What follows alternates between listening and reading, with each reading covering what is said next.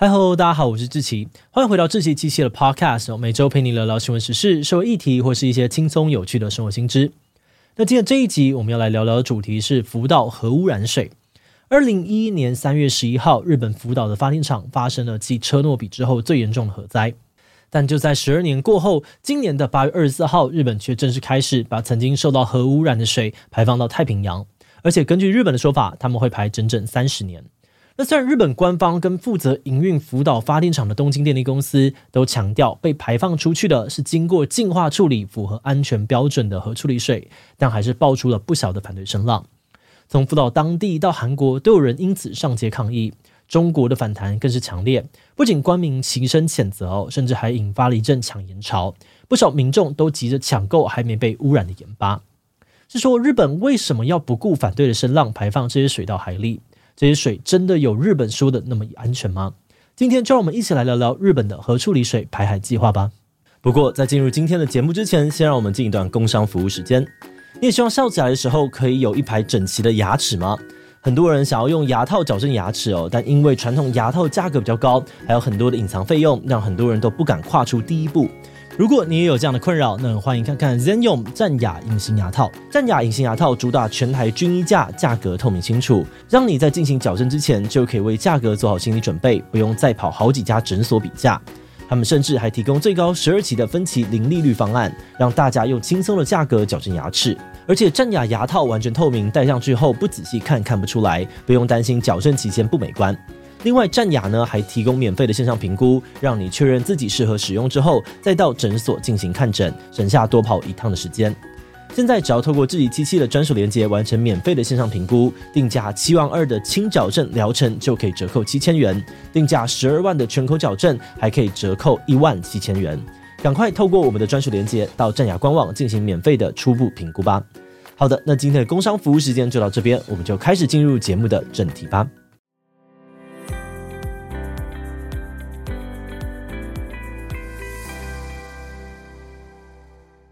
福岛的核污染水议题要从十二年前的三一一说起。当时的大地震加海啸，让福岛第一核电厂的核子反应炉熔毁，不仅地下水和雨水都流到了反应炉里面。后来负责营运福岛核电厂的东京电力公司，也为了冷却反应炉而注入更多的水。那这些水呢，跟一般核电厂排放的核废水不同，而是直接接触过反应炉里面的核燃料，也吸附了更多危险的放射性元素，因此又被称为是核污染水。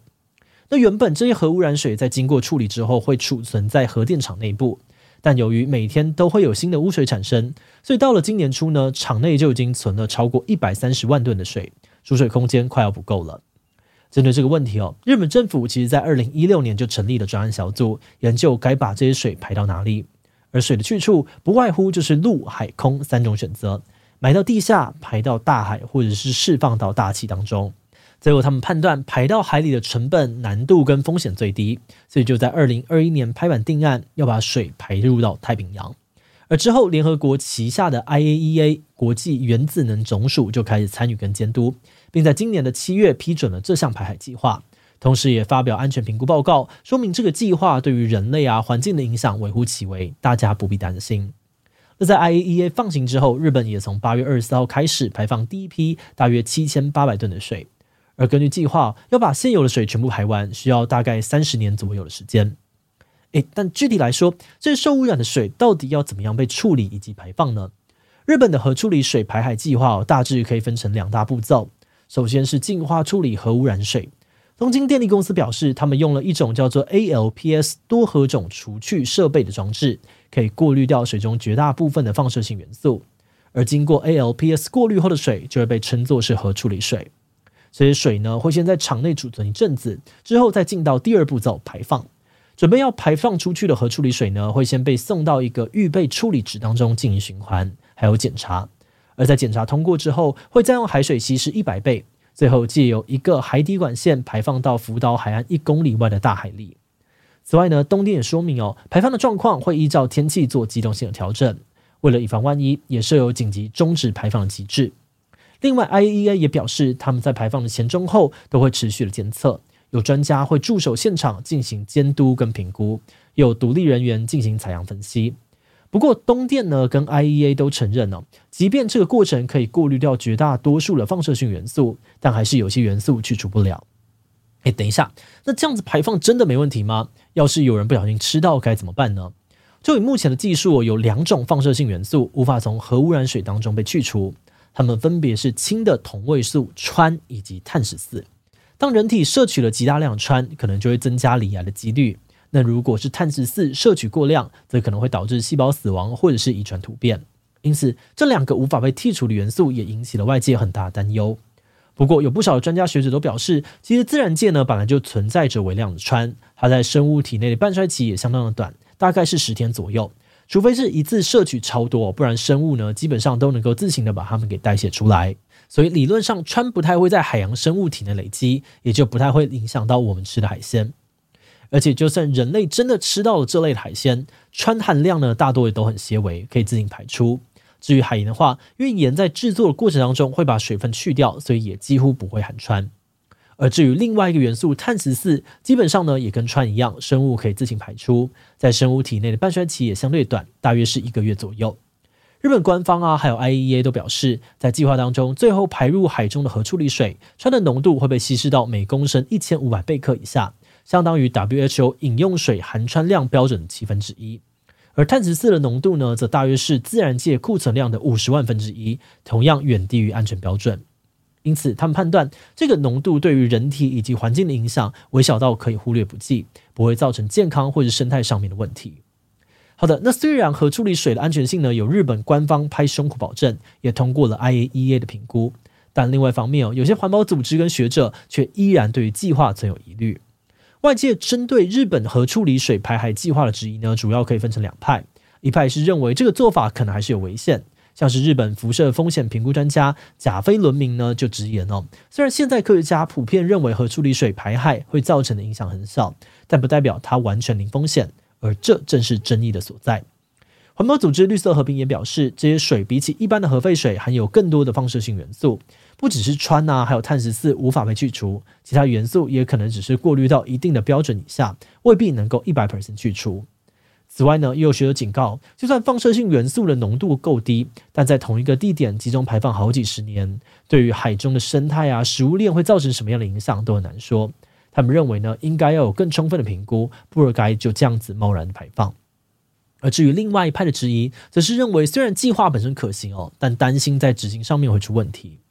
他们的立场首先是出自于对这个东电的不信任。他们认为福岛核灾的发生呢，本来就是东电的安全措施不足所导致的，而且在灾害过后也曾经发生过核污染水外泄的事故。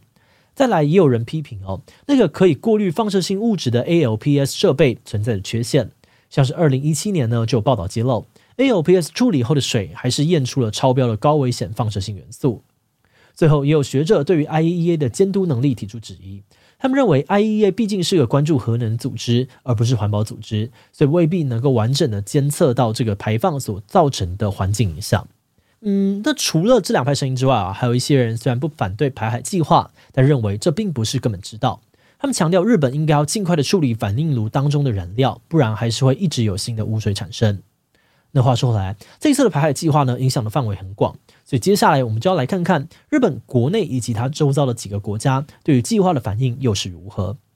首先，日本国内舆论对于排海计划的反应可以分成两个部分去看。首先是主要反对者，也就是日本渔业界，特别是福岛县的渔民。呃至于他们反对的原因，主要是担心日本水产的风评受到牵连。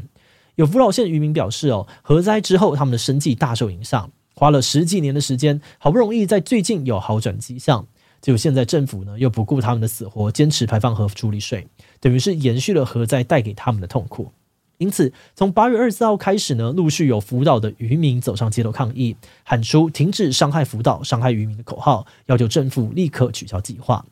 那虽然在抗议的现场呢，也有关心环境议题的一般民众参与。”但根据朝日新闻的调查，有高达五十一 percent 的日本民众是支持排放核处理水的，在比例上呢，比四十一 percent 的反对者更多。支持者的论论点是呢，一直把水存在核电厂也不是办法，万一有天灾来袭，可能还更加的危险。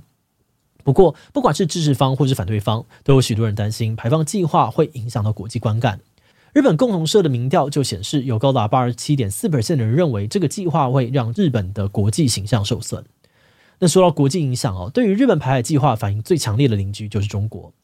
最近中国官方多次批评日本的做法极度自私且不负责任，损害人类共同利益，也质疑 IAEA 的公正性，并且呢，在八月二十四日当天全面的暂停所有日本水产的进口。此外，中国党媒也轮番发文谴责，像是新华社就在官方微博指控日本无视国际社会的质疑，强行排放污水，并发起投票询问网友想要对日本核污水排海说些什么。选项包含了强烈谴责、祸害全人类和历史侮辱等等，每个呢都表达了强烈的反对。那虽然也有少数的中国网友认为官方呢是在利用这个议题转移民众对于国内经济问题的关注，但大多数的舆论呢都还是对于日本非常不满。与此同时哦，中国网络上面也开始流传各种的谣言，比如污水会污染海盐等等，导致中国各地的盐呢马上就被民众抢购一空。而国营的中盐集团呢，还特别出来辟谣，呼吁大家不要恐慌囤货。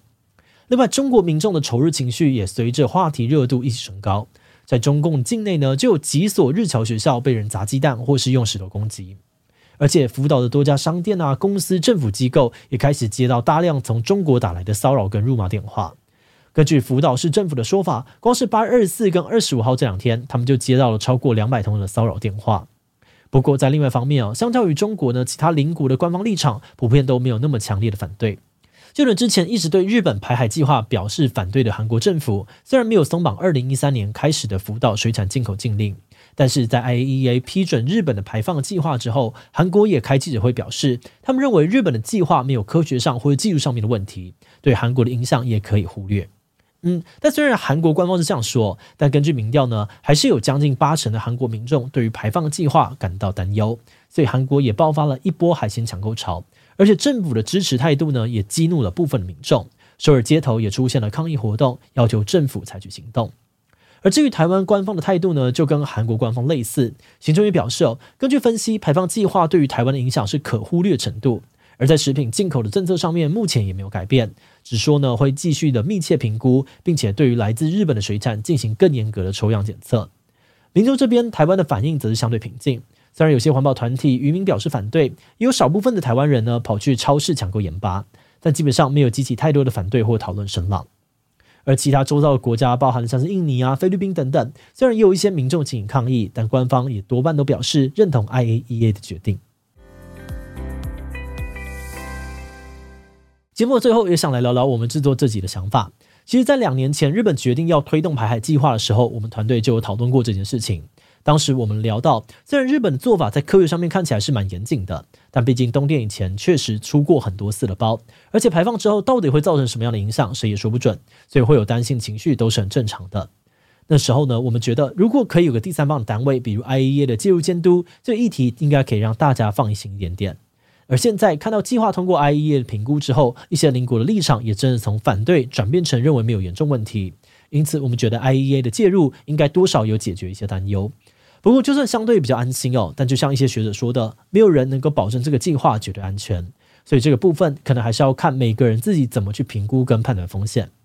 那虽然大家的立场可能都不太一样，这个议题目前也没有什么定论，但我们觉得厘清相关的资讯，像是海盐会不会含氚等等的事情，还是蛮重要的。因为这样子或许就可以减少一些不必要的恐慌吧。好的，那么我们今天关于福岛核污染水的介绍就先到这边。如果你喜欢我们的内容，欢迎按下最终的订阅。如果是对于这集福岛核污染水的内容，对我们的 Podcast 节目或者我个人有任何的疑问跟回馈，也都非常的欢迎你在 Apple Podcast 上的下午请留言哦。那今天的节目就到这边告一段落，我们就下集再见喽，拜拜。